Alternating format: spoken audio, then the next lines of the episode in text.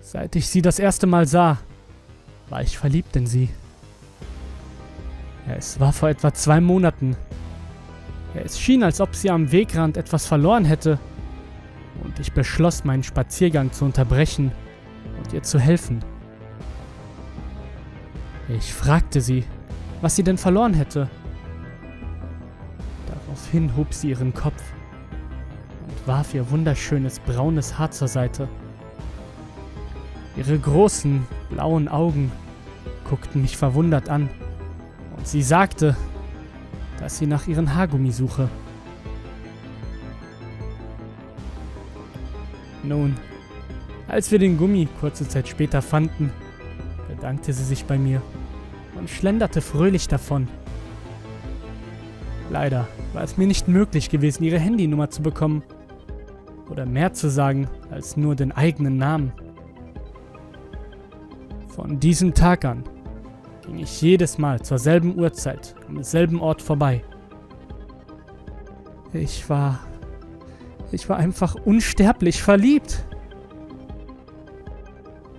Aber kein einziges Mal in mehr als zwei Monaten bekam ich sie zu Gesicht.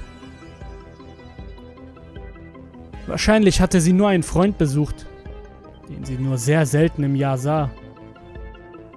Aber ich wusste, dass ich die Liebe meines Lebens nicht aufgeben konnte. Nicht so schnell. Das Schicksal meinte es wirklich gut mit mir. Als ich neulich wieder dort vorbeiging, sah ich sie.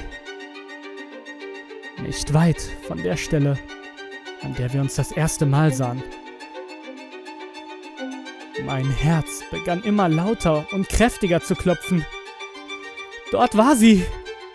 Sie saß auf einer Parkbank, den Kopf gesenkt auf ihr Smartphone. Ich nahm all meinen Mut zusammen und setzte mich unauffällig neben sie auf die Holzbank. Zuerst schien es, als würde sie mich überhaupt nicht bemerkt haben. Doch als ich dann ein lächelndes Hallo von mir gab, schaute sie zu mir. Sie blickte mich mit forschenden Augen an und lächelte schließlich zurück. Offensichtlich erinnerte sie sich an mich. Tja, zu meinem Erstaunen erinnerte sie sich wohl doch nicht. Sie fragte misstrauisch, wer ich sei. Ich antwortete, dass wir uns schon mal gesehen hatten und ich sie zufälligerweise wiedererkannt habe. Während ich sie in ein Gespräch verwickelte, versuchte ich ihre Eltern oder einen Elternteil zu erspähen. Weit und breit niemand, außer ein paar schreienden Kinder am Spielplatz zu sehen. Ich fragte sie beiläufig, mit wem sie hier war. Sie meinte, dass ihre Mutter kurz zu einer Freundin müsste und sie hier nur wartete.